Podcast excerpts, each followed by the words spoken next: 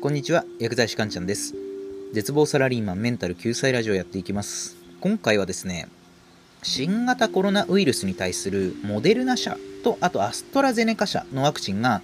日本でも承認予定ということで、ワクチンに関するお話をしていこうかなと思います。まあ、ただですね、その後アストラゼネカ社の方のワクチンは、血栓、血の塊ですね、血の塊ができるリスクがあるっていうことで、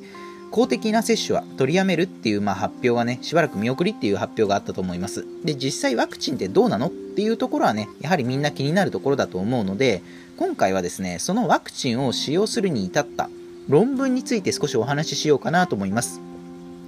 で、現在ですね、アメリカにあるモデルナ社のワクチン、その効果っていうのが、だいたい9割5分、95%って言われてるんですよね。でもう一方のアストラゼネカ社の方のワクチンは効果が70%っていう風に出てます。でまあ論文にはねこの数字がどうやって計算されたかっていうのが書かれているんですけど多分その中身がどういう風に計算されたものか具体的にね理解してる人ってあんまりいないと思うんですよ。普通に数字だけで見たらえ95%も予防できるってすごいなとか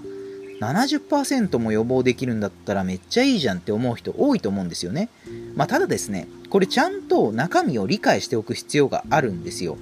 そこで今回のテーマは、モデルナ社とアストラゼネカ社のワクチンの闇というテーマでお話をしていきます。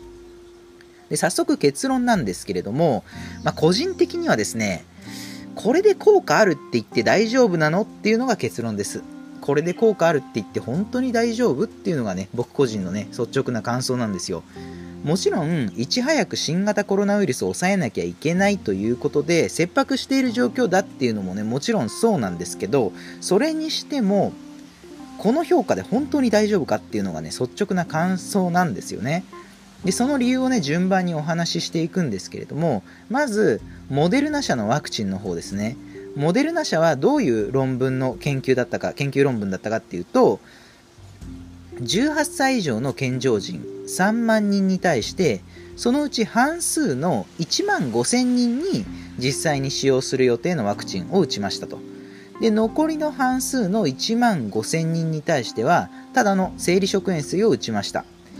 で、それで2回目のワクチン接種から2週間でどれだけ新型コロナ感染症を発症したか発症した人が出たかっていうそういった研究なんですよね。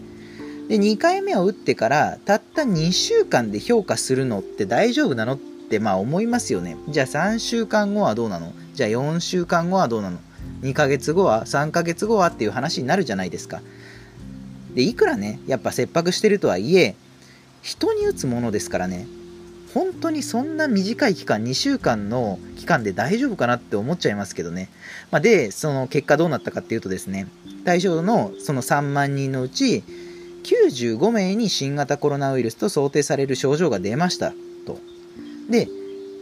その発症した95名の内訳はですね、95名のうち90人は生理食塩水を打った人。95名のうち5名が使用する予定のワクチンを打った人だったんですよね。で、これの結果、あ、じゃあやっぱワクチン打った人の方が発症する人少ないじゃんっていうことで、計算上効果が95%ですって言ってるんですよ、それで。いや、本当に大丈夫かって思いますよね。たった2週間ですからね、たった2週間でそんな評価ってできるのかなって僕思っちゃうんですけどね。で、続いてアストラゼネカ社なんですけど、アストラゼネカ社の方はですね、イギリス、ブラジル、南アフリカの3カ国による合計4つの臨床試験の結果をひとまとめにして解析をしてるんですよね。で、まずここでそもそもですね、イギリス、ブラジル、南アフリカ、それぞれの国が行った臨床試験のデザインってバラッバラなんですよ。そのデザインっていうのは要は評価項目であったり、その具体的な試験方法をですね、まあ、3カ国ですね、全然バラバラになってるんですよ。なので、この時点で、いや、その3つをね、一緒に解析するって、本当に大丈夫かっていうところがね、まず一つあるんですよ。で、もっと闇を感じる部分があって、そのアストラゼネカ社がその採用した論文にはですね、まあ、そのイギリス、ブラジル、南アフリカの3カ国の合計4つの、ね、臨床試験の結果がね、えー、あるんですけど、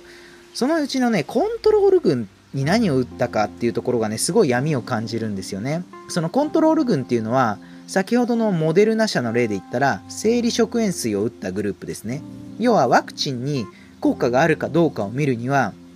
比較対象がないといけないのでワクチンを打たないグループの方は生理食塩水を打つっていうのが、まあ、スタンダードな研究スタイルなんですよね。ところがですねアストラゼネカ社のコントロール群は何を打ったかっていうと髄膜炎菌ワクチンなんですよ。髄膜炎菌ワクチン。え？って思いません？なんでワクチン VS ワクチンにしたの？ってなりますよね。普通だったら生理食塩水 VS ワクチンで比べるべきですよね。じゃあなんで生理食塩水じゃなくて髄膜炎菌ワクチンを打ったの？っていうとですねおそらくですけど毒性の出現率が薄まるからなんですよ。毒性の出現率が薄まる。つまりですね副反応の危険性を数字上最小限にしたかったんですよね。そうただの生理食塩水打った人とワクチン打った人とで比べちゃうと副反応が、まあ、どれだけ出るかっていうとそれはワクチン打った人の方が副反応出るに決まってるじゃないですか。そうなるといやいやこのワクチンそうすると危ないよね。やっぱ市場で使うのやめておこうよってなって開発中止になってしまう恐れがあるんですよ。それだと会社的には嫌なのでコントロール群を生理食塩水じゃなくて髄膜炎菌ワクチンにすることで新しいワクチンによる副反応を目立たなくさせてるんですよね。まあおそらくですけどね。で、一応生理食塩水を使った試験もあったみたいなんですけど、それは4つの試験のうち南アフリカで行った臨床試験だけだったんですよ。これ結構闇深いなって思いますよね。で、まあ、ここまでね、モデルナ社とアストラゼネカ社のワクチンについてお話をしたんですけど、まあ、少しね、マイナスなお話だったと思うんですよ。まあ、絶対にね、ワクチンを接種するなっていうことをね、言いたいわけではないんですけど、まあ、あくまでもこういった事実がありますよっていうことはね、今日はお話ししたかったので、まあ、参考程度に留めておいてください。一応、今日お話しした論文の URL を概要欄に貼っておきますので、気になる方はま読んでみてください。英語ですけど、Google の翻訳してもらえればある程度読めると思いますので、えー、参考にしてみてください。ということで、今回は以上になります。また次回もお会いしましょう。さよなら。